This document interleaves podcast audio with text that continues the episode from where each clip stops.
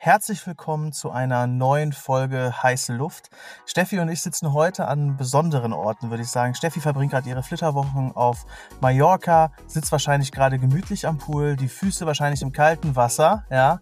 Ich sitze in einem Ford Fiesta, Baujahr 1996, äh, am Rhein, weil bei uns zu Hause ähm, just als wir den ähm, ja, Podcast aufnehmen wollten, ähm, Bauarbeiten angefangen haben und ich jetzt in dem alten Auto meiner Schwester sitze, irgendwie gefühlt äh, in einer Sauna. Ähm, deshalb komme ich wahrscheinlich den sommerlichen Temperaturen in Mallorca nahe. So haben Steffi und ich wahrscheinlich ähnliche Ausgangsbedingungen.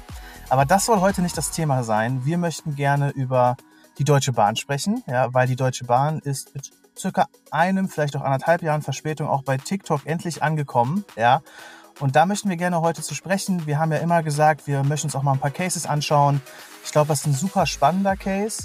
Steffi und ich haben gestern so viel darüber diskutiert, ähm, haben so viel, ja, uns da schon darüber ausgetauscht, dass wir gesagt haben, lass uns doch heute spontan eine Podcast-Folge dazu aufnehmen.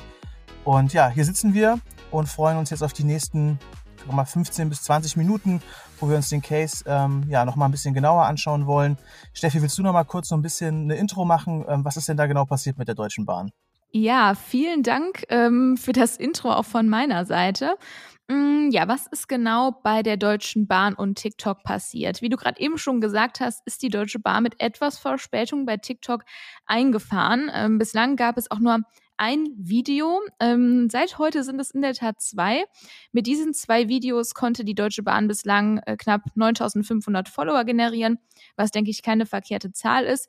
Und wir haben uns ja auch basierend auf der von der Deutschen Bahn veröffentlichten Pressemitteilung einmal überlegt, hm, das, was die Deutsche Bahn offensichtlich damit plant, weil das hat sie auch in der Pressemitteilung, die wir in den Shownotes mal verlinken, ähm, ja mitgegeben, was sie da planen, welche Inhalte da zukünftig stattfinden. Und wir haben uns überlegt, wie finden wir das? Finden wir das gut? An was glauben wir? Was sind doch Optimierungspotenziale unserer Meinung nach?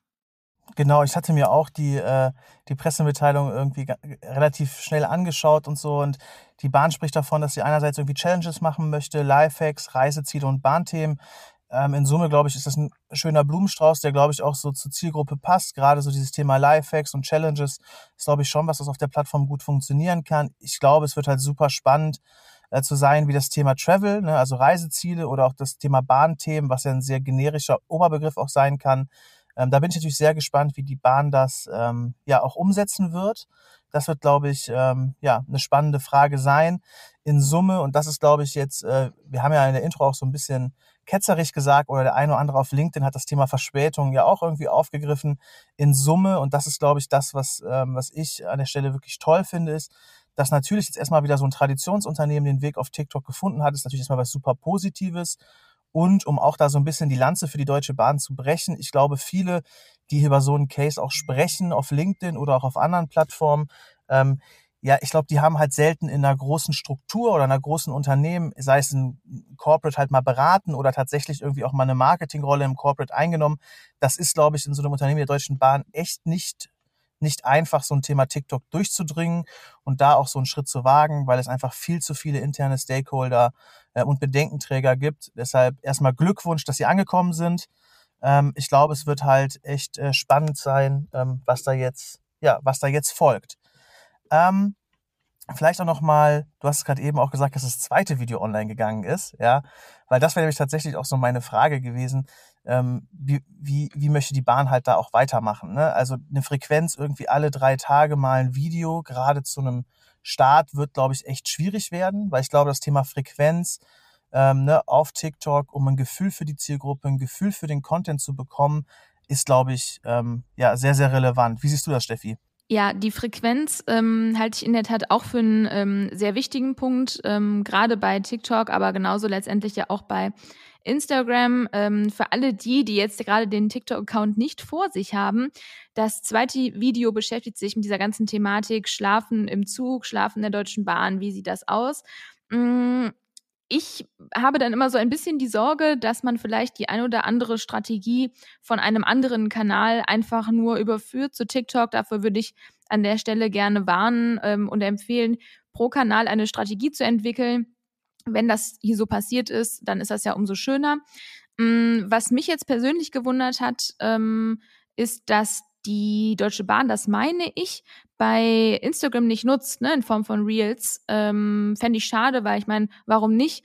Ähm, das ist mir auf jeden Fall direkt aufgefallen ist auch ungewöhnlich, weil mittlerweile viele Marken das eigentlich zweitverwerten, was ich an der Stelle auch gut finde. Da würde ich halt immer äh, äh, immer, immer empfehlen, das Wasserzeichen zu empfehlen. Also TikTok, äh, ne, wenn man das TikTok aus der App herunterlädt, ähm, dann ist immer das TikTok-Wasserzeichen drin. Da gibt es auch ein paar schöne Tools, wo man das Wasserzeichen entfernen kann.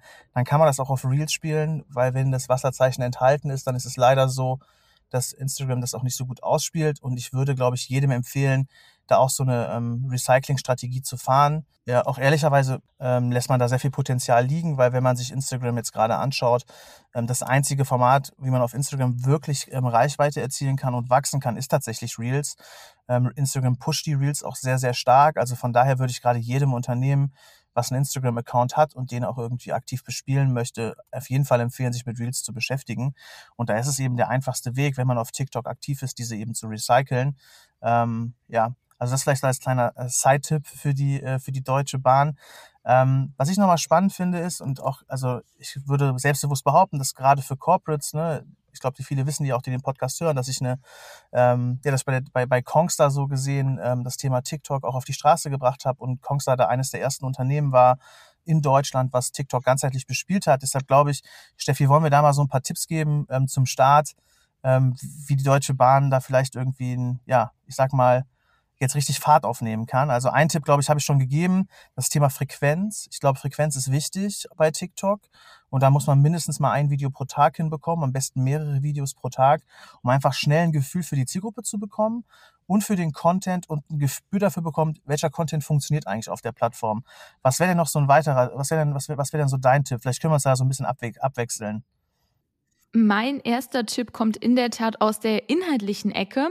Mm, in der veröffentlichten Pressemitteilung schreibt die Deutsche Bahn, dass sie ähm, auch äh, ja sich durchaus selbstironisch zeigen möchte, was ich total befürworte. Ähm, ich bin auch wirklich gespannt, inwieweit die Deutsche Bahn ähm, Selbstironie irgendwie walten lassen wird. Ähm, ich kann das nur befürworten und auch nur empfehlen, weil auch da wieder die Überlegung, wen möchte ich erreichen? Ich glaube, gerade die Zielgruppe, die die Deutsche Bahn erreichen möchte, hat durchaus ein gespaltenes Verhältnis zu dem Unternehmen. Dementsprechend finde ich es sehr smart, ähm, selbstironisch irgendwo sich bei TikTok zu zeigen.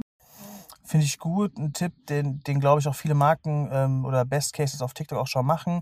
Das Thema Integration von Content Creatern. Also ich glaube, dass aktuell sind es Mitarbeiter, die den Kanal bespielen werden. Ist auch ein guter Weg, schnell und ähm, in-house Content zu produzieren.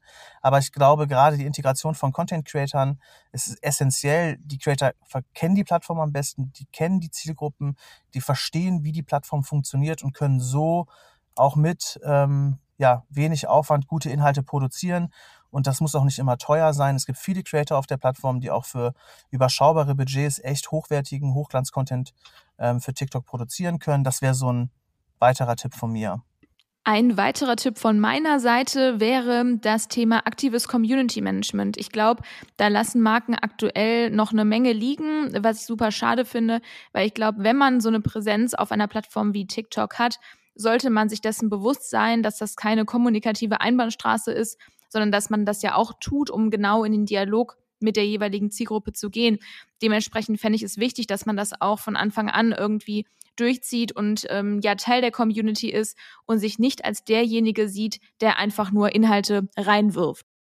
Finde ich super. Ich glaube auch total unterschätztes Thema.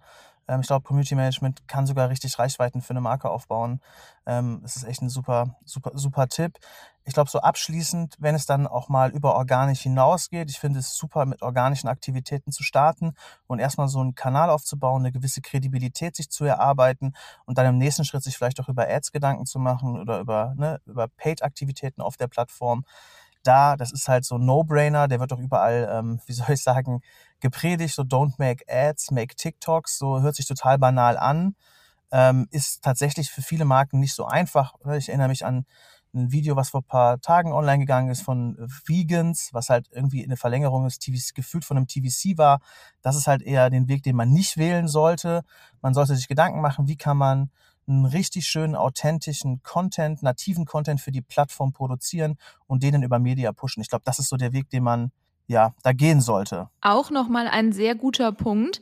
Mm, da wir uns ja heute in einer Snack-Folge befinden, die ja dementsprechend nicht ganz so lang sein wird, vielleicht schlagen wir an der Stelle einmal den Bogen ähm, zu einem Impuls äh, bzw. einer Idee, die uns dann gestern im Zuge unseres Gesprächs kam. Stichwort Content Train. Niklas, vielleicht möchtest du da mal ein, zwei Worte zu verlieren.